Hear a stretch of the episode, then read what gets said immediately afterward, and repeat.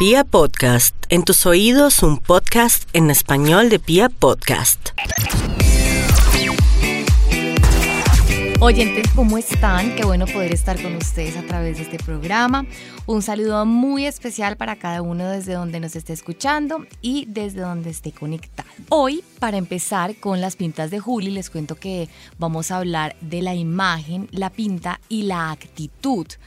La imagen tiene un componente clave, que es la actitud. Yo no sé si a ustedes les ha pasado que ven a una mujer con una pinta muy sencilla, eh, por ejemplo unos jeans con una camiseta blanca, con unos tenis, con una chaqueta de cuero, y eh, se quedan mirándola, es impactante, y realmente ella no es que tenga algo...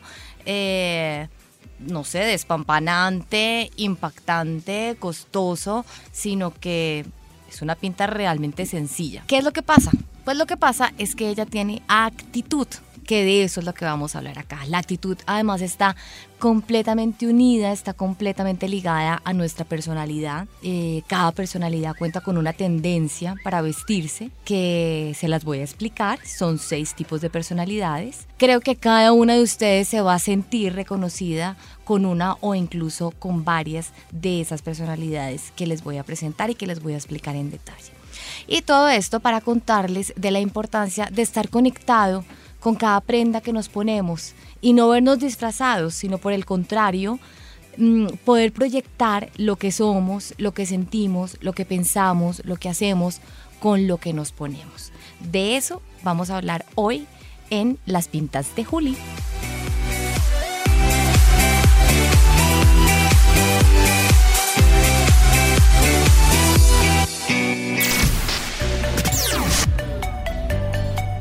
Entonces empezamos. Yo no sé si a ustedes les ha pasado, a mí sí, que veo un vestido muy lindo, unos zapatos espectaculares, unos pantalones, mejor dicho, que son de muerte lenta, una camisa, un saco muy lindos, eh, a una amiga, a una prima, a una tía, a las compañeras de la universidad, a las compañeras de la oficina. Y resulta que uno va y se lo compra, ¿cierto? Parecido o incluso a veces el mismo y uno como que no se ve como que uno dice, no, pero es que esto como que, como que no me veo. O, por ejemplo, también hay prendas que son muy caras, que son de alta costura, que son de un diseñador muy reconocido, por ejemplo, eh, bueno, a quienes de paso admiramos por su trabajo artístico, especialmente pues los colombianos, pero son prendas que definitivamente como que no van con nosotros. O lo otro que también nos pasa es que nos ponemos lo primero que encontramos en el armario. Así, un, dos, tres, más o menos sin mirar y hasta de pronto siempre nos vamos como por el negro porque el negro es lo más fácil, aunque me encanta y es muy lindo y es muy elegante, pero sí como que nos vamos solamente como, como lo que vemos al comienzo y resulta que uno se mira al espejo y uno no se ve. Y uno se dice a sí mismo, es que no me veo. Y aquí viene un aprendizaje súper, súper importante. Y es que si uno no se ve a uno mismo, los demás tampoco lo van a ver a uno. Eso es lo que pasa con las prendas y con la conexión que debemos tener con ellas, porque estas prendas están transmitiendo lo que nosotros somos, están dando un mensaje. Y además, lo más importante es que den un mensaje positivo, porque además a quien le gusta dar un mensaje negativo. O sea, yo no creo que uno llegue a un sitio y a uno no le gusta que, que vayan a criticarlo negativamente, sino por el contrario, que más bien lo vayan a admirar bien verbalmente o bien que vayan a, a pensar, oiga, qué persona tan chévere, de buena energía, ¿cierto? O hay otras personas que de pronto no les interesa mandar ese tipo de mensaje o de pronto sí lo quieren mandar negativamente y pues ahí ya entraríamos a revisar autoestima, que eso es otro campo, hace parte más bien de la psicología, incluso en algunos de, de los programas que vamos a tener aquí también en las pintas de Juli. Vamos a traer a dos expertas que hablan un poco de esto, de cómo es importante estar reflejando siempre lo que uno tiene adentro, ¿cierto? Y también de la manera como cuando nos proyectamos al espejo, eso nos está rebotando una imagen que nos está dando diariamente pequeños impulsos de mm, autoestima y de estar más seguros de nosotros. ¿Por qué me interesó este tema? Porque yo creo que de los errores y de las experiencias es que se aprende y hasta no trabajarlo en uno, uno no lo puede trabajar con los demás. Eh, hace varios años eh, era abogada eh, trabajaba en un buffet de abogados en donde las cosas son muy formales, las prendas que se tienen que usar en general son muy formales, muchas corbatas, medias veladas, tacones, ¿cierto? Y pues en esa época yo era más hippie, por decirlo de alguna manera, ¿cierto? Me gustaban más las mochilas, las botas pantaneras, unas baletas, eh, unos vestidos un poquito más sencillos. Y para serles franca, no sentía que hubiera conexión con lo que estaba pasando alrededor mío. En ese sentido, había cierta incomodidad, no porque me miraran mal, ni mucho menos, ni porque me trataran mal las personas, porque de hecho eran muy, muy lindos, muy profesionales además, pero sí sentía que algo definitivamente no encajaba, ¿cierto? Entonces empecé a ver qué era lo que fallaba. Di pues eh, con mi máxima consejera, que es mi mamá, que si me está oyendo, pues ella sabrá cómo es la cosa, que segurísimo que sí me está oyendo y empecé a preguntarle, ¿tú qué crees que es lo que está fallando? Ella pues tiene un muy buen gusto, ha sido mi mentora precisamente en todo esto de moda, de imagen, de estilo y me empecé a dejar guiar y ahí entendí que por más de que uno tenga un estilo, ¿cierto? Por más de que uno tenga una personalidad, en algunos momentos también es súper, súper importante dejarse guiar de las personas eh, en las que confiamos principalmente y en las que pues tienen más experiencia y pueden llegar a tener mejor gusto o un gusto un poquito más afinado para este tipo de cosas y en general para todo. Pues ahí que fui entonces lo que aprendí, que energéticamente uno también cambia cuando empieza a estar de acuerdo a lo que lo rodea y a adaptarse a lo que lo rodea. Me empezó a ir mejor, empecé a tener mejores resultados y pues tuve más responsabilidades dentro de ese bufete de abogados y pues renuncié. Me fue tan bien que renuncié. y eh, me fui pues a otro lugar a trabajar en donde tenía más responsabilidades pero también más beneficios y lo puedo traducir digamos que en una especie de ascenso profesional donde pues seguí aprendiendo muchísimas cosas. ¿Qué es lo más importante? Pues es que la moda de las otras personas o la moda que nosotros llevamos según nuestra personalidad, la moda que vemos en las revistas, que esa era de las otras cosas que me pasaba, niñas, no es para copiarla, la moda es para apropiarla a nuestra personalidad y a esas condiciones que nos están rodeando. ¿cierto? A esos lugares de trabajo a donde estamos yendo o a esos eventos sociales a donde nos están invitando, porque entre otras cosas también sería una mala educación llegar con un vestido corto cuando, por ejemplo, en la tarjeta nos han dicho que nos tenemos que ir de vestido largo o de corbata negra. Entonces ahí también es donde tenemos que entrar a revisar ciertas cosas.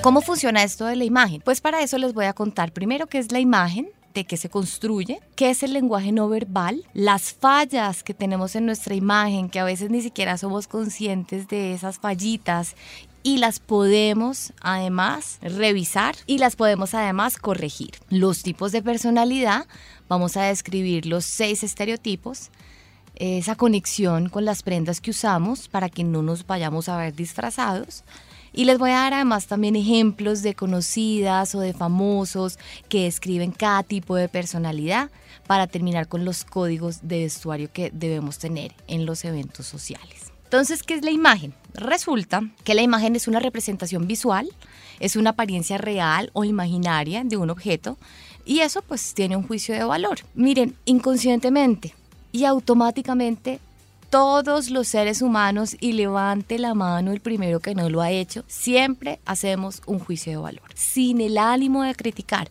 Pero cuando nosotros llegamos a un lugar o cuando somos los que recibimos a las personas, automáticamente uno dice, ay, qué camisa tan chévere, ay, qué zapatos tan bonitos, ay, cómo es de bonita esa persona, mmm, qué interesante esa chaqueta. O lo mismo nos sucede cuando llegamos a un lugar, cuando llegamos a un museo, cuando llegamos a un restaurante, cuando nos subimos a un avión, cuando estamos también en el Transmilenio, en el SITP, constantemente siempre estamos haciendo unos juicios de valor. Eso no está mal, eso es algo que hacemos inherentemente. ¿Por qué? Pues porque todos los días estamos comunicando sin palabras. De eso se trata la imagen. En todo momento estamos expresando lo que somos, estamos expresando nuestra identidad. Estamos expresando lo que hacemos, lo que decimos también está hablando totalmente pues de nosotros y también pues de lo que somos, es decir, de nuestros valores. Mi profesora de asesoría de imagen, Laura Beltrán, a quien le mando además un saludo muy especial, nos enseñó que la imagen está construida precisamente de una imagen interna, de una imagen probada, de una imagen experimentada, de una imagen asumida y de una imagen visual. Empecemos por la interna. La imagen interna es quien soy, ¿cierto? Mis valores, cómo pienso y qué pienso, cómo me comporto y cómo reacciono ante cada situación que se me presenta en la vida. Esa es mi realidad, ¿cierto? Esa soy yo. Así como cuando uno está con la mejor amiga, que uno no tiene pena de contarle nada, de confiarle a su novio o a su pareja las cosas más íntimas, su confidente, su cómplice. Eso es uno, ¿cierto? Totalmente su verdadero yo. La imagen asumida es lo que los demás esperan de una persona o lo que los demás saben de uno. Es esa reputación, ¿cierto? Por ejemplo, a uno le empiezan a buscar mucho porque da buenos consejos en el amor, como el doctor Méndez. Entonces lo empiezan a buscar a uno y ya forma esa reputación de que es muy bueno para cositas del corazón y porque pilas, no se meta por ahí, que ese chino como que no le está parando muchas bolas, como que no está yendo muy en serio y si usted se quiere algo en serio, ¿cierto? Entonces eso lo que está haciendo es abrirnos puertas, esa es la imagen asumida. La imagen visual, como lo decía mi profe, ver es creer, ¿cierto? Entonces, si tú tienes una vestimenta acertada y si tienes la forma apropiada de actuar, pues vas a ser un individuo mucho más exitoso que va a estar transmitiendo su personalidad, su confianza, su talento y va a tener un manejo total de la imagen. Esto también está involucrando no solamente cómo nos vestimos, sino también nuestras expresiones faciales, que eso sí que habla un montón.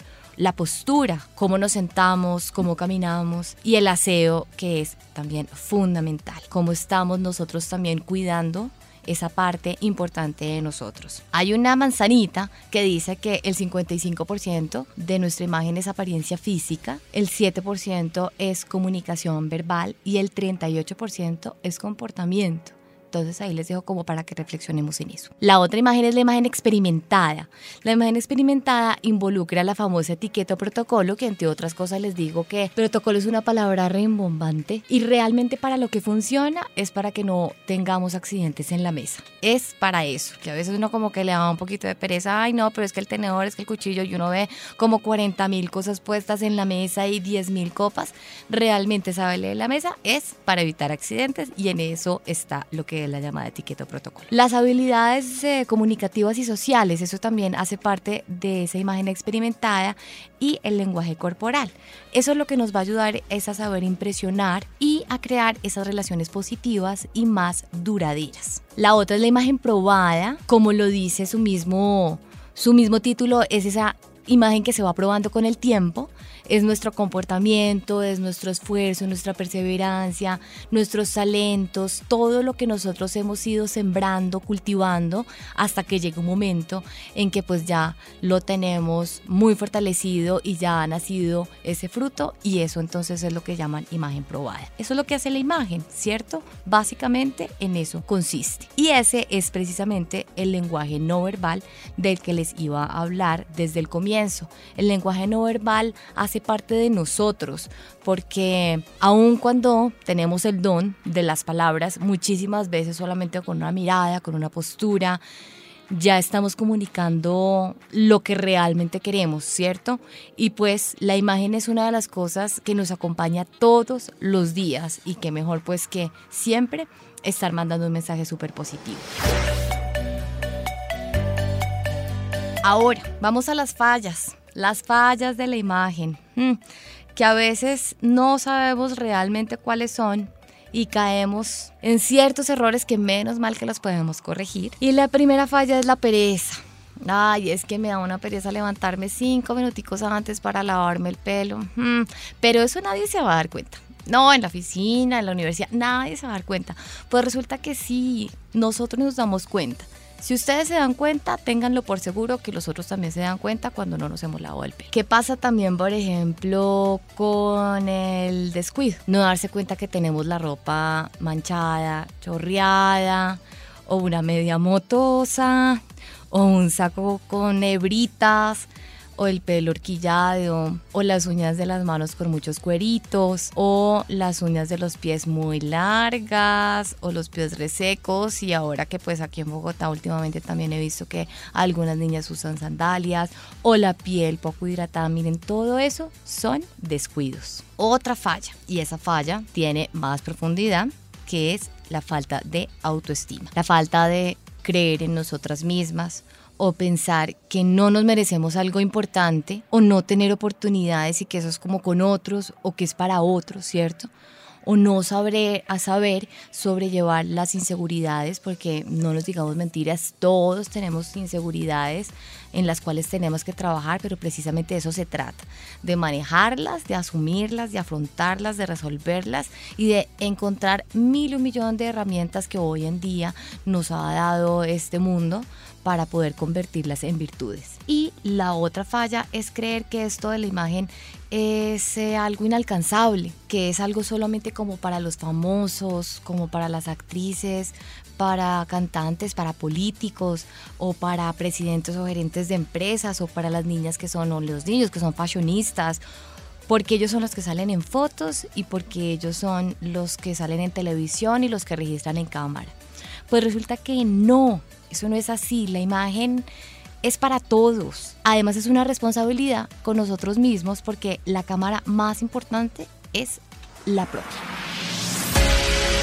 Ahora vamos a hablar de los tipos de personalidad. Listo, pues resulta que existen seis tipos de personalidad. Y voy a empezar con la personalidad creativa. La personalidad creativa son esas personas que son muy originales. En ellas se destaca la originalidad. Mezclan antigüedades con novedades.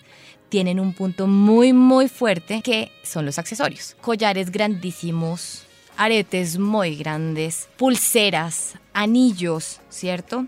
Como para que se lleven una idea de una personalidad creativa, les estoy hablando, por ejemplo, de Agatha Ruiz de la Prada. Es una diseñadora española que se ha destacado por usar colores súper llamativos, por ejemplo, ponerse una media de un color, una media pantalón de un color, eh, y en la otra pena ponerse la de otro color con un vestido que tiene un corazón en la mitad y ponerse un tocado, un sombrero que tiene un corazón también o un moño súper, súper llamativo. O por ejemplo también tenemos a Iris Chaffel, que es también una diseñadora muy chévere eh, ella debe tener más de 90 años y se destaca por esos collares grandísimos de pepas gigantes de muchísimos colores. Ella tiene unas gafas también muy grandes de marco negro, muy marcadas y en general siempre está usando muchísimos colores en sus zapatos, en sus pantalones. Eh, por ejemplo, los gabanes que se pone eh, tienen mucha piel sintética, de colores también. Entonces son personas que mm, se, caracterizan por eso, ¿cierto? Y uno cuando las ve llegar o cuando las ve en una foto, cuando las ve en las pantallas de televisión, cuando estamos viendo algún programa o, algo similar, ¿cierto? En revistas, en sus redes sociales, no las ve disfrazadas. Son personas que realmente esos son los que son, pero vaya uno a ponerse eso, pues realmente de pronto no, porque la personalidad de uno no es creativa. O de pronto también tenemos amigas que son muy creativas, que trabajan en un mundo muy artístico o que están estudiando diseño de modas o que trabajan con cine o que trabajan con publicidad, que realmente uno las ve siempre muy auténticas y uno dice es que ella es de una personalidad creativa. Entonces pues esta es la primera personalidad. La segunda personalidad es la llamativa, que es distinta a la que les acabo de explicar. La personalidad llamativa es una personalidad que se caracteriza por impactar. Ellos siguen las últimas tendencias, es decir, los llamativos que además también podemos llamar dramáticos, llaman la atención con un punto de vista muy sensual en cualquier momento del día. Pueden ser fashionistas, pueden ser vanguardistas, eh, van mucho con los colores que están de moda no son tan originales como los creativos como se los estaba explicando anteriormente. Ellos siguen muchísimo las tendencias. En estos, por ejemplo, podemos nombrar a Lady Gaga, a Robin Williams, por ejemplo, también a Jessica Parker. Ellos usan generalmente diseños muy recargados, que están muy de moda y que están en las últimas pasarelas. Hace poquito precisamente vi a Lady Gaga llegando a una alfombra roja de una película con un vestido de plumas rosado que yo creo que solamente se le ve bien a ella es una personalidad dramática y llamativa que está con la tendencia y que le gusta muchísimo llamar la atención. Esta personalidad que les voy a describir a continuación me encanta, las otras también sin duda, pero esta es de mis favoritas, es una personalidad romántica. Eh, o en los hombres muy dedicados. Son personas que disfrutan arreglándose, adoran los estampados, los detalles, las perlas, se sienten muy cómodas con faldas, con tacones, con moños, con lazos, eh, con brocados, ¿cierto? Em, aquí, por ejemplo, ¿qué personalidades románticas vemos? Por ejemplo, Paola Turbay es una mujer hermosa además. Ella es una personalidad realmente romántica, pero también tiene un poquito de vanguardista y de contemporánea. Ahorita, más adelantico, les voy a describir en qué consiste esta personalidad urbana, contemporánea, de vanguardia. Luego viene la personalidad clásica. Ellos se caracterizan por buscar calidad en las prendas. Son minimalistas, son muy formales. Ellos son, por ejemplo, los que pertenecen a mm, la realeza, a la realeza española o a la realeza británica. Ellos son, por ejemplo, los presidentes de los países, eh, la señora Clinton, el señor Trump, eh, nuestro presidente de Colombia, ellos son personalidades clásicas que por lo general nosotros siempre los vamos a ver con corbatas o con, eh, en el caso de las mujeres, con tacones, con medias veladas, con batas eh, muy formales, sencillas. Y hay dos palabras que esa personalidad siempre lleva consigo, que es sobriedad y elegancia. Siempre los vamos a ver vestidos en tonos neutros, como por ejemplo un gris oscuro, un negro, un azul oscuro con blanco, un rojo, un vino tinto. Entonces, así es como vamos nosotros a, darnos cuenta que ese tipo de persona que está luciendo el look que les estoy describiendo es de una personalidad clásica. Ah, y este estilo de personalidad que les defino ahora es un poquito complicada, pero también es muy chévere. Es una personalidad natural. La natural, como lo dice su título, pues son muy naturales. O sea, el peinado es despeinado. Así es como los vemos a ellos. Son muy básicos, son de jeans, son de camisa leñadora, son de camiseta blanca, camiseta negra, de camiseta roja. Eh, usan tenis, baletas, zapatos súper cómodos, botas muy cómodas. Eh, camisas, por ejemplo, rabo de gallo, como hippies, eh, collares artesanales, generalmente sus accesorios son así de semillas o de fibras naturales. En ellos, por ejemplo, podemos ver a Aston Kushner, por ejemplo, o a Margarita Rosa de Francisco o a Carlos Vives. No sé si se acuerdan cuando él salía a una tarima con sus shorts de jean rotos, una camiseta leñadora abierta, con una camiseta blanca por debajo, con una balaca en el pelo, con muchos collares de semillas o sintéticos, pero que tenía que ver con como con ese hipismo, ¿cierto? O con una pañoleta en la eh, amarrada en la muñeca. Entonces, esas son las personalidades naturales que van como con el vaivén de la vida.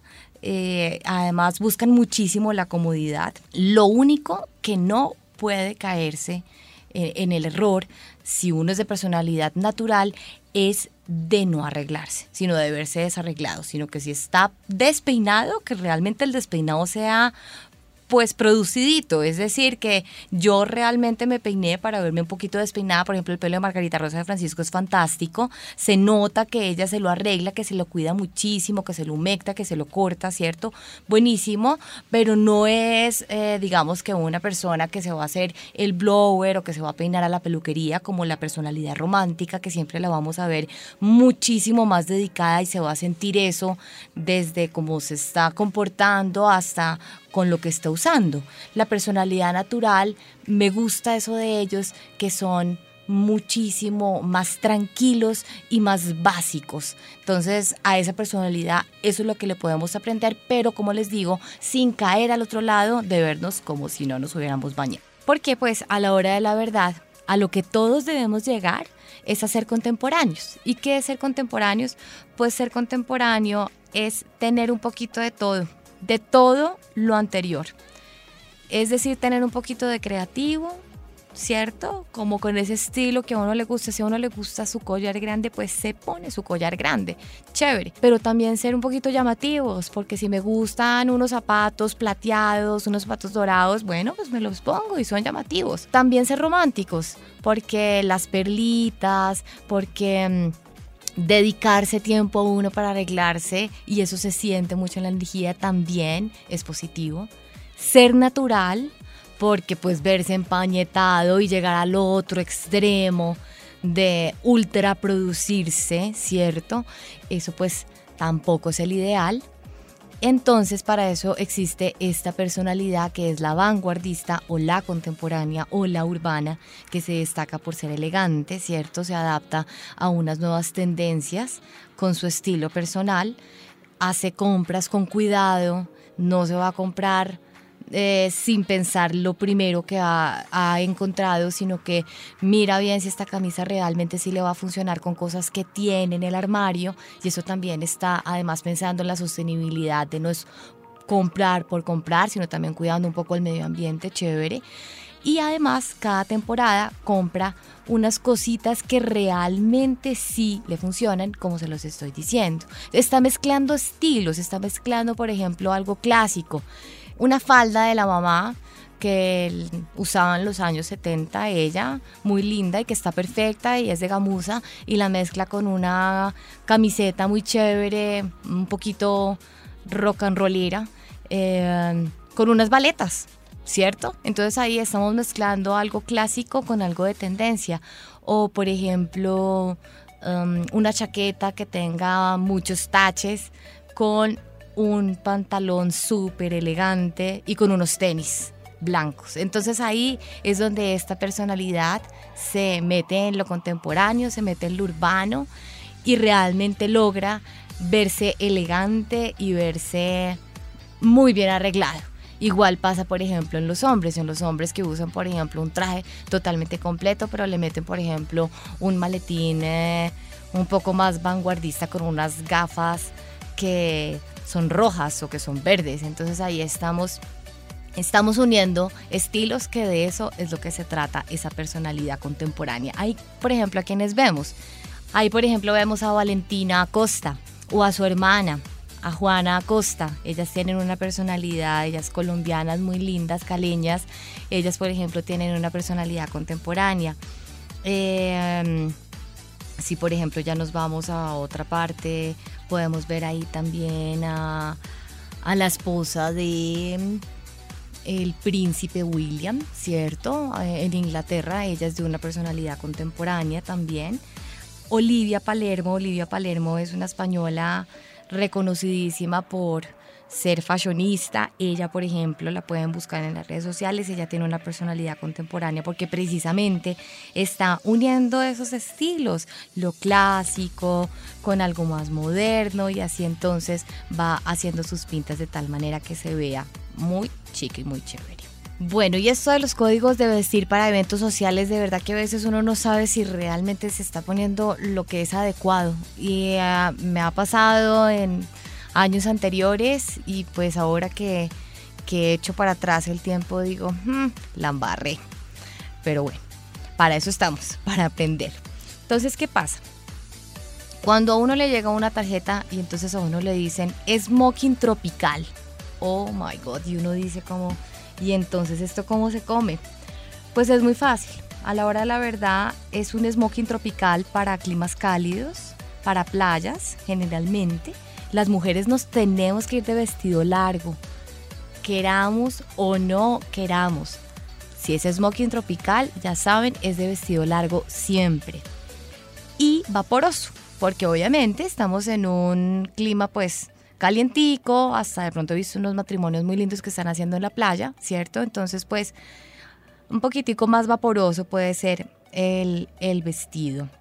En el caso de los hombres, pues el smoking tropical va con un pantalón negro, va con la camisa blanca, va con un corbatín negro, va con un saco blanco.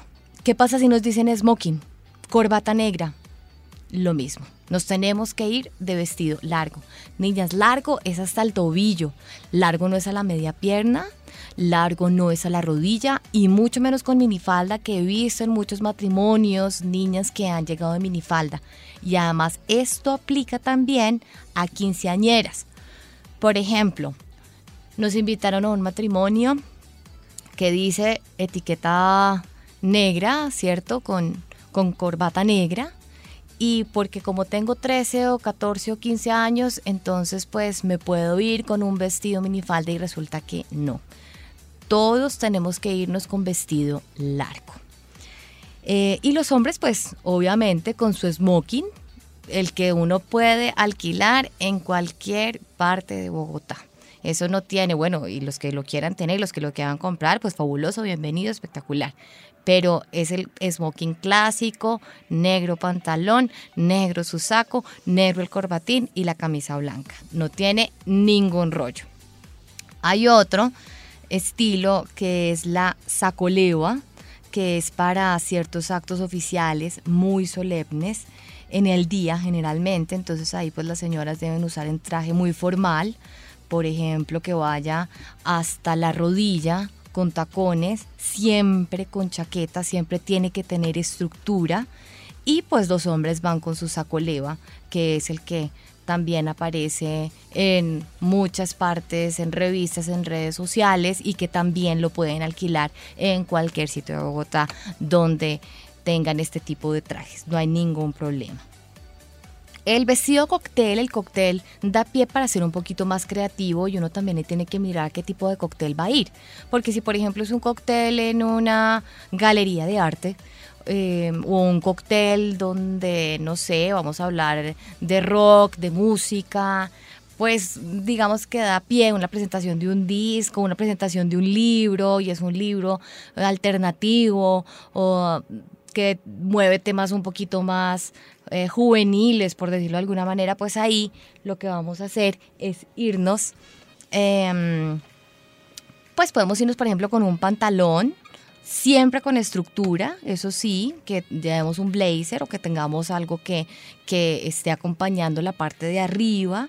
Eh, tacones, los hombres obviamente sí se tienen que ir, si uno le dice cóctel, los hombres se tienen que ir con corbata con su vestido y con corbata, pero entonces también es dependiendo del cóctel. Si es un cóctel, por ejemplo, donde van a presentar, eh, no sé, algo financiero, acciones de valor, es un buffet de abogados el que va a dar este cóctel, pues obviamente ahí cambia y tenemos que dejar la creatividad a un lado y ser un poco más sobrios y ser un poco más elegantes y sencillos para ese tipo de cóctel. Básicamente pues es eso. Bueno, pues para terminar les voy a dar unos punticos que me parece que son muy importantes y es el primero, que salgamos de la zona de confort, definitivamente. Esto se hace con el autoconocimiento, es decir, conociendo cómo es nuestro cuerpo, de lo cual vamos a hablar precisamente en el siguiente programa. No usemos lo primero que nos encontremos en el closet, es mejor alistar la ropa desde la noche anterior, primero además para ahorrarnos tiempo al siguiente día, que yo no sé por qué, pero a mí me pasa y me parece que el tiempo por la mañana pasa más rápido, 5 de la mañana y las 6 ya se fueron en. Y es clave además tener un armario muy ordenado, porque pues en la medida en que uno tenga las camisas bien puestas, eh, los sacos en, otro en otra parte bien ordenaditos, eh, las chaquetas, los blazers, los zapatos, en realidad uno sabe qué es lo que tiene y no termina poniéndose lo mismo de siempre, sino realmente termina haciendo muy buenos looks, combinando muchas cosas y además evita estar cada ratico comprando cosas que no necesita, porque después uno llega a la casa y me compré esta camisa divina y le dice a uno la hermana, ay, pero si tienes una igualita. Y uno, ¿dónde? Pues resulta era que no tenía el armario bien arreglado, bien organizado. Entonces también para eso nos sirve, para ahorrar tiempo y para ahorrar plata. Y además, también les voy a terminar este espacio con una reflexión que me parece muy, muy interesante. Este es eh, un término y una teoría de un psicólogo social y creativo y catedrático, perdón, de Ohio que se llama Roy F. Baumeister y habla sobre la fatiga de la decisión. Y dice él, el yo depende de ciertas actividades mentales que involucran la transferencia de energía. Entonces, como mi yo se construye a partir de la transferencia de energía que llevo a cabo al tomar decisiones, es mejor cuidar bien de esas decisiones para mantener un yo equilibrado. Las espero en mis redes sociales, pregúntenme lo que quieran, mi mail está abierto a cualquier duda que tengan, es jgutierrez de la cuadra, arroba gmail.com y mi Instagram me pueden encontrar por Juliana Gutiérrez de la Cuadra, es arroba Juliana GTZ, o sea, G de gato, T de tetero, Z es la abreviatura de Gutiérrez de la Cuadra. Ahí me van a encontrar, las espero y nos vemos pronto. Un abrazo a todos. Thank you.